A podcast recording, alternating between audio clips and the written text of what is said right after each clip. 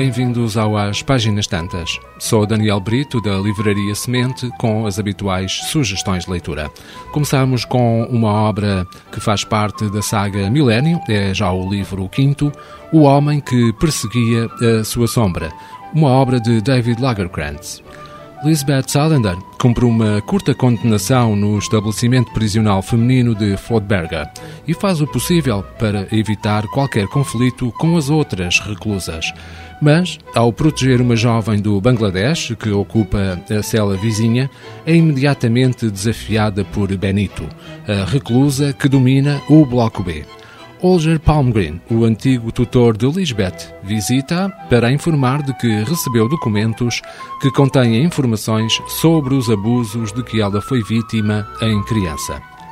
Lisbeth pede ajuda a Michael Blomqvist e juntos iniciam uma investigação que pode trazer à luz do dia uma das experiências mais terríveis implementadas na Suécia do século XX. Os indícios conduzem-nos a Leo Manimer, sócio de uma corretora de valores com quem Lisbeth tem em comum muito mais do que algum deles podia pensar. Em O Homem que Perseguia a Sua Sombra, o quinto volume da série Millennium, David Lagergrantz construiu uma emocionante história sobre abuso da autoridade e também sobre as sombras da infância de Lisbeth que ainda a perseguem.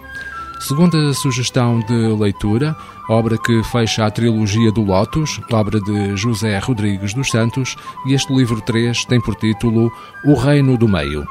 A guerra rebenta em Espanha e o Japão invade a China, uma relação extraconjugal nos Açores, o atentado contra Salazar e as intrigas palacianas em Tóquio aproximam o coronel Artur Teixeira do cônsul Satake Fukui na mais imprevisível e perigosa das cidades, a Berlim de Adolf Hitler.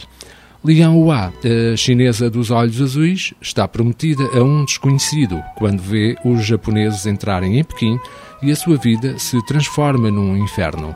O mesmo espetáculo é observado pela russa Nadzeda Skuratova, em Xangai, onde se apaixona por um português que a forçará a uma escolha impossível amor, dor e ódio no reino do meio. A Berlim do blackout, dos boatos e das andotas, do Hotel Adlan, das suásticas que brilham à noite e das lojas vazias com vitrines cheias. A Pequim, das Meipo casamenteiras, das Xipao de seda, dos colés e dos ricochós, a Tóquio do Hotel Imperial, dos golpes no Cantei, do Zen e dos códigos de honra Giri Ion e a Xangai de Conceição eh, Internacional, dos eh, portugueses do Clube Lusitano, dos Neones, do Bunt, das taxigirls russas e dos bordéis. José Rodrigues dos Santos está, pois, de regresso com a conclusão da história das quatro vidas que o totalitarismo moldou. Lendo-se como um romance autónomo, O Reino do Meio encerra a trilogia do Lotus. Terceira sugestão de leitura trata-se de um guia de uma viagem das portuguesas eh, Tânia Sarmento e de uma fotógrafa a Cabo Verde e editaram, portanto, um guia de viagem de Cabo Verde.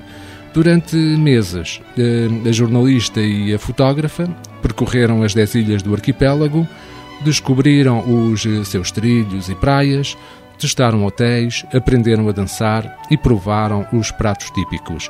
Agora partilham connosco tudo o que viram no melhor e mais completo guia de Cabo Verde até agora, publicado em, em Portugal. As autoras sugerem e também eh, fizeram a experiência de mergulhar no mar azul turquesa e uh, também de perderem-se nas imensas praias de areia branca da Boa Vista e do Sal, descobriram o interior montanhoso, verdejante e vulcânico das ilhas de Santo Antão, Santiago e Fogo. Dançaram também e propõem-nos também que o façamos aos ritmos quentes da música cabo-verdiana e a descobrir também a animação da Noite do Mindelo. Pois eh, fica esta sugestão deste guia de viagem sobre Cabo Verde. As nossas sugestões: a saga Millennium, livro 5, O Homem que Perseguia a Sua Sombra, de David Lagerkrantz, edição Don Quixote. Trilogia do Lotus, livro 3, O Reino do Meio, de José Rodrigues dos Santos, edição Gradiva. Cabo Verde, guia de viagem de Tânia Sarmento, edição Lua de Papel.